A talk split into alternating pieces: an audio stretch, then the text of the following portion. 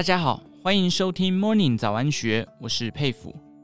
曾经被房贷、养小孩、买错股票赔大钱的经济压力压得喘不过气，孙悟天夫妻历经七年的努力攒钱，七年的存股实践，不踩坑，找对股，从理债到理财，慢慢致富的醒悟之路。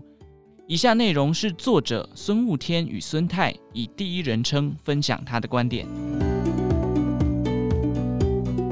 回想二十几年前刚认识悟天的时候，他对于股票的狂热程度已达到自创投资交易程式的神等级，甚至还信誓旦旦地告诉孙太说：“你看着吧，只要根据我的交易程式操作，等我当完兵之后，我们就可以在股市中赚到两千万。”事后回想。那时的他正是最典型无知的自信无限大时期，结果可想而知。我们不但没赚到两千万，甚至还遇到金融海啸，损失惨重，自信崩溃。之后花了七年的时间，才从绝望的谷底一步步爬起来，借由持续学习和刻意练习，才渐渐开悟。这条路花了整整十七年的时间。这段冗长的投资生涯，悟天跟我是在没有人教的状态胡乱自己摸索。相信如果有人传授正确的投资观念和方法，一定可以缩短开悟的时间。现在我们的持股部位终于超过两千万了，但距离一开始所说的时间已经超过了二十四年。真金不怕火炼，温度越高，提炼出来的黄金纯度越高。正因为惨赔过，才让我们最终跟黄金一样，纯度越来越高，萃取出自己适合的不盯盘也能稳稳存股的投资方法。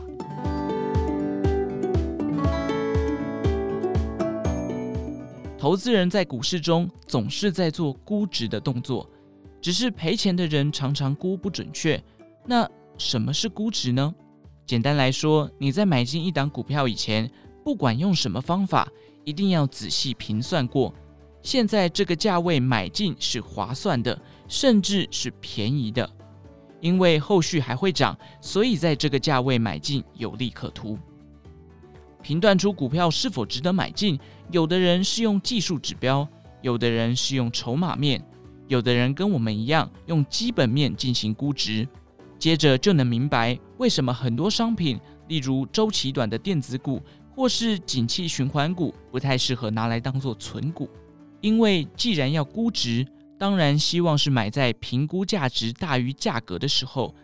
但有两种类别的股票很难预估。第一种是商品周期性快速的电子股，原因很简单，也许这个商品一上市后马上火红，但有的只是昙花一现。至于商品的周期有多久，能红几年、几个月？实在是难以评估。第二种则是景气循环股，这类型的股票长期都在盘整的状态，因为景气的因素，有可能业绩开始暴涨。当然，这类的股票适合买在暴涨前，但很难预估何时才会开始暴涨。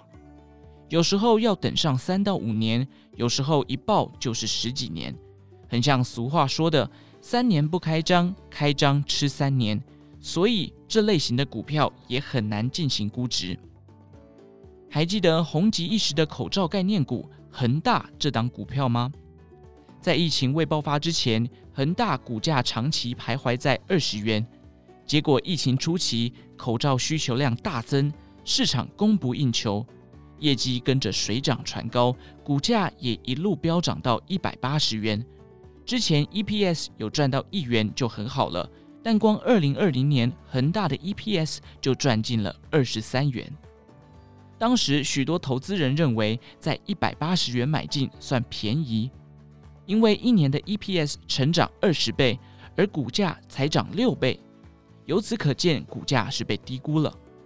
加上新冠疫情持续延烧，人人都需要戴口罩，更让投资人认为前景可期。但经过一年多，疫情仍持续蔓延。口罩的需求逐渐回稳，恒大不仅没有再创新高，二零二一年十月十三日的收盘价更只剩下三十九元。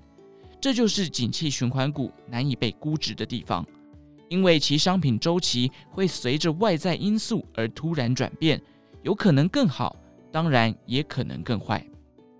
然而，若你刚好是长期持有恒大股价约二十元的股东，获利仍然翻倍。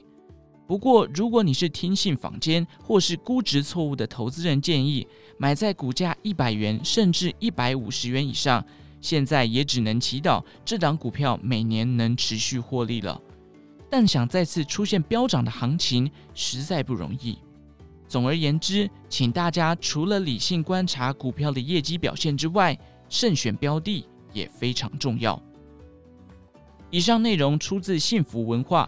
存股轻松学二，小韭菜夫妻的股市逆袭人生，七百三十张金融股年配息七十万的存股成长之路，和你一起打造自己的长期饭票。更多精彩内容，欢迎参考金周刊官方网站或下载金周 App。有任何建议，也欢迎留言告诉我们。